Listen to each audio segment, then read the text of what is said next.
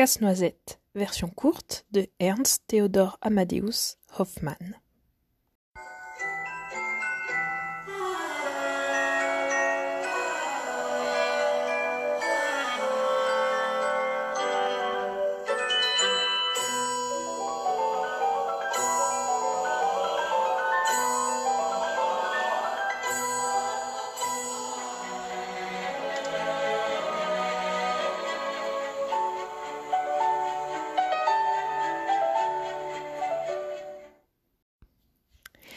C'est le soir de Noël chez Franz et Marie. Ils attendent la visite de leur oncle Drosselmeyer. Il est horloger et leur apporte souvent de bien étranges jouets qu'il fabrique lui-même. Il raconte aussi de fabuleuses histoires. Le voilà qui arrive ce soir, là, avec trois nouveaux incroyables petits automates, et il sort de sa poche une sorte de poupée en bois, droit comme un petit soldat, avec une grande bouche qui sert de casse-noisette, tout simple. Les enfants regardent ces nouveautés et Marie prend le casse-noisette pour voir de près comment il fonctionne. Franz veut à son tour s'en emparer. Il tire dessus. Marie ne le lâche pas. Et ce qui devait arriver arriva. Le casse-noisette se casse. Marie commence à pleurer, mais oncle Drosselmeyer s'empare vite du jouet et avec son mouchoir lui fabrique un pansement qui lui remet la mâchoire en place. Marie le remercie, mais la maman de Marie en a assez de tout ce bruit, et elle les envoie vite au lit. Allez, hop, Franz, hop, Marie, allez vite vous coucher. Vous êtes trop énervé ce soir. Marie part sagement dans son lit et laisse sa nouvelle poupée blessée dans un petit lit de poupée au pied du sapin. L'oncle Drosselmeyer vient lui souhaiter bonne nuit et lui raconte une bien curieuse histoire.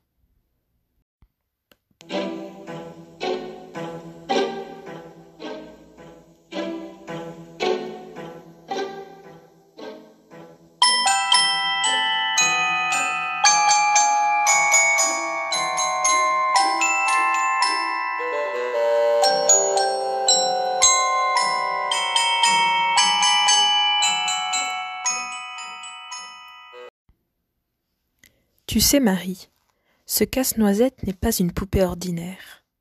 C'est un jeune homme qui se cache à l'intérieur. Voilà sa véritable histoire. Il y a longtemps, un roi et une reine eurent une fille, la princesse Pirlipa, qui était devenue très laide à cause d'un mauvais sort lancé par le roi des souris. Les souris du château avaient cependant promis que si un jour un homme voulait délivrer la princesse de sa laideur, il le pourrait. Il lui faudrait pour cela casser avec les dents une noix très dure et en donner son fruit à manger à la princesse. Bien des jeunes gens étaient venus pour tenter de délivrer la princesse de ce mauvais coup du sort, mais, jusqu'à présent, ils s'y étaient tous cassés les dents. Or, un jour, mon neveu, qui avait eu vent de cette histoire, se présenta au château. On lui apporta la fameuse noix très dure et, d'un coup de dent, d'un seul coup de mâchoire, il l'ouvrit et en offrit le fruit à la princesse. Elle croqua cette noix et, comme par enchantement, se transforma en une magnifique jeune fille. Mon neveu, ébloui par tant de beauté, recula de trois pas pour saluer la princesse, comme il se doit. Faisant cela, il marcha malencontreusement sur la queue d'une souris venue assister à la scène. Le roi des souris, furieux de cet incident, lui jeta un sort et le transforma en casse-noisette en bois. Bien sûr, la princesse ne voulut pas d'un casse-noisette comme Marie. Alors, on le chassa du château. Voilà la triste histoire de mon neveu le casse-noisette. Allez, Marie, dors bien et fais de beaux rêves.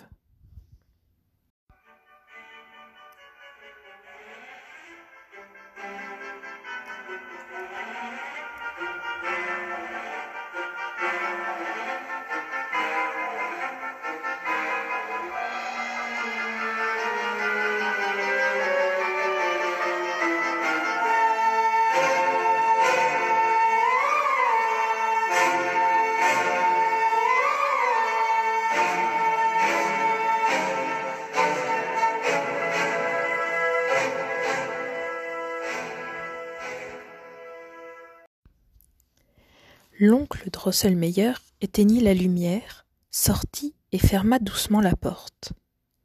Marie commençait à peine à s'endormir. Elle n'arrivait pas à trouver le sommeil. Aussi décida-t-elle d'aller chercher son casse-noisette. Elle se dirigeait vers le salon lorsqu'elle constata qu'il se passait quelque chose un peu bizarre.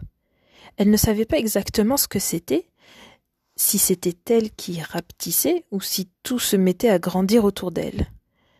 Toujours est-il que bientôt toute une armée de souris qui semblait descendre du sapin de Noël vint encercler Casse-Noisette. Le petit bonhomme se leva, appela à l'aide les soldats de bois de France et tous les autres jouets qui l'entouraient. Ils se mirent en route tous ensemble contre les souris. Le roi des souris arriva fonça directement sur Casse-Noisette.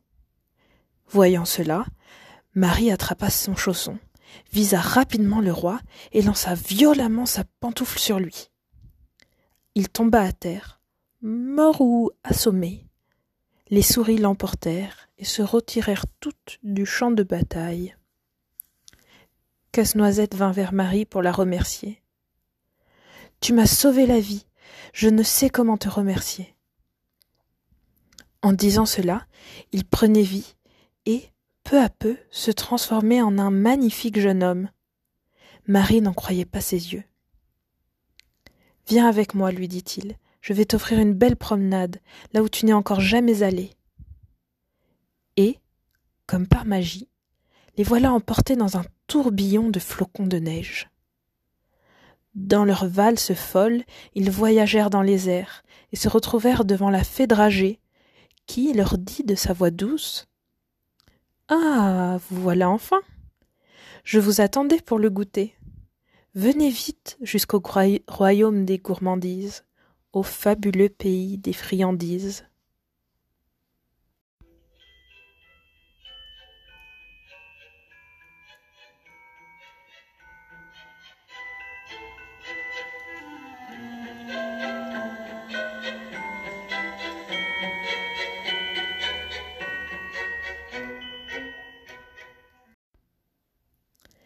Le paysage était féerique.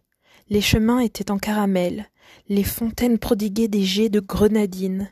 Il y avait des maisons en nougat, des escaliers en biscuits, jusqu'au palais de la fée, tout en choux à la crème, se dressant comme une immense pièce montée. Comme je suis contente de vous voir, continuait la fée dragée. Votre voyage s'est bien passé? Oui, répondit Casse-Noisette. Mais auparavant, nous avons dû affronter l'armée des souris, et sans Marie, je crois bien que je serais mort à l'heure qu'il est. Marie sourit, fière d'avoir pu aider ce vaillant et beau garçon qui lui tenait la main. Allez, installez-vous, poursuivit la fée dragée. Vous allez goûter en assistant au plus beau spectacle que je puisse vous offrir. La belle fée conduisit alors les deux enfants vers une table magnifique où se dressait un gigantesque goûter. Elle leur offrit de délicieux et succulents gâteaux, accompagnés de boissons fraîches et chaudes dans une vaisselle étincelante. Puis, d'un coup de baguette magique, elle appela les artistes qui apparaissaient devant les yeux ébahis de Marie.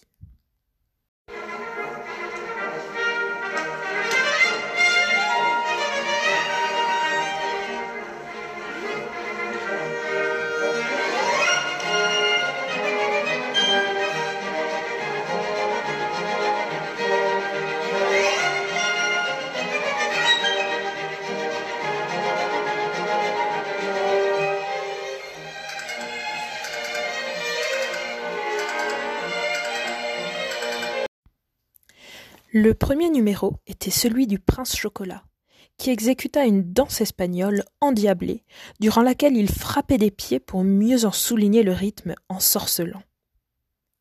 Vint ensuite la fée d'Arabie, qui semblait flotter au-dessus du sol comme un doux arôme qui faisait frémir les narines des enfants.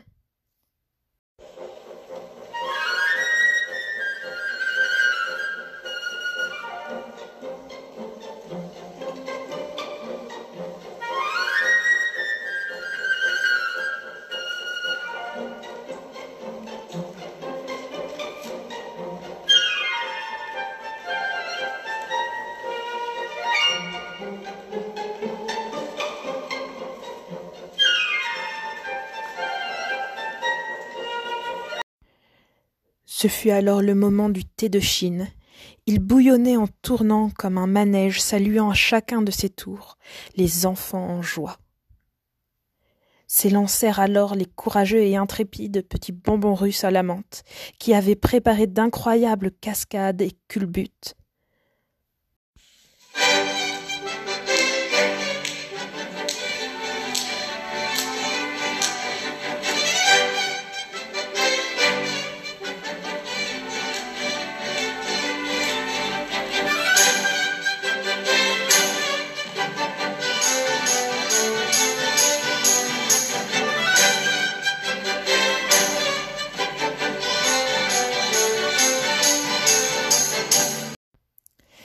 Puis un groupe de quelques danseuses en masse-pain qui apportèrent une touche légère et gracieuse à cette folle débandade. Marie et Casse-Noisette applaudirent de tout leur cœur. Madame Gingembre vint prendre place sur scène avec une flopée d'enfants, tous plus mignons les uns que les autres. Ils se lancèrent dans une époustouflante série de galipettes, entrecoupées de rires qui fusaient de toutes parts. Música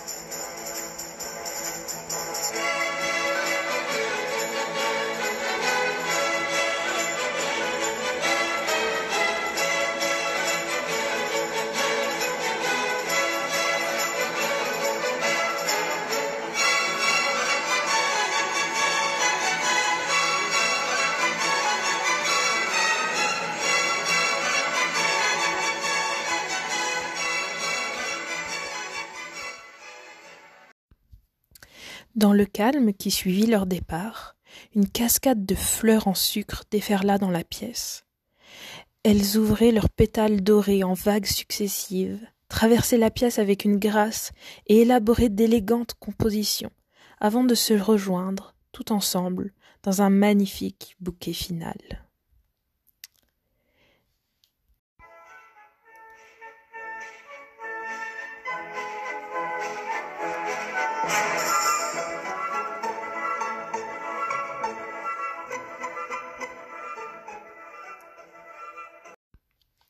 Après cette valse de fleurs, la fée dragée refit son apparition. Escortée d'un tout jeune homme, l'élégance et la grâce de leur silhouette donnaient à leur danse une allure d'un tendre, d'un tendre tête à tête.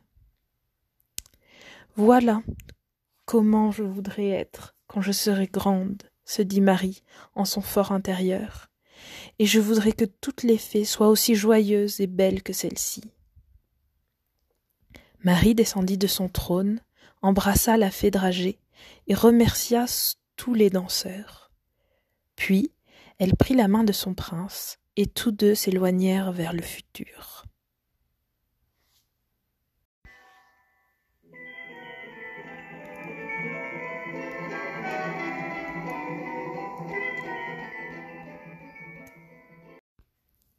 Lorsque Marie ouvrit les yeux, elle était dans son lit, Casse-Noisette, son petit bonhomme en bois, était là, à ses côtés, le mouchoir autour de sa tête.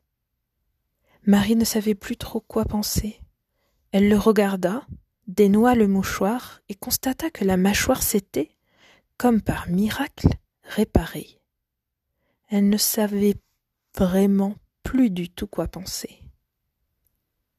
On frappa alors à la porte. Entrez claironna Marie. Apparurent alors, dans l'embrasure de la porte, l'oncle Drosselmeyer et son neveu, son neveu en chair et en os, en tout point identique au jeune homme du rêve de Marie. D'un pas lent et solennel, il se dirigea vers Marie, lui donna la main afin qu'elle descende de son lit. Décidément à Noël, tout est vraiment possible d'après Ernest Theodor Amadeus Hoffmann et Tchaïkovski.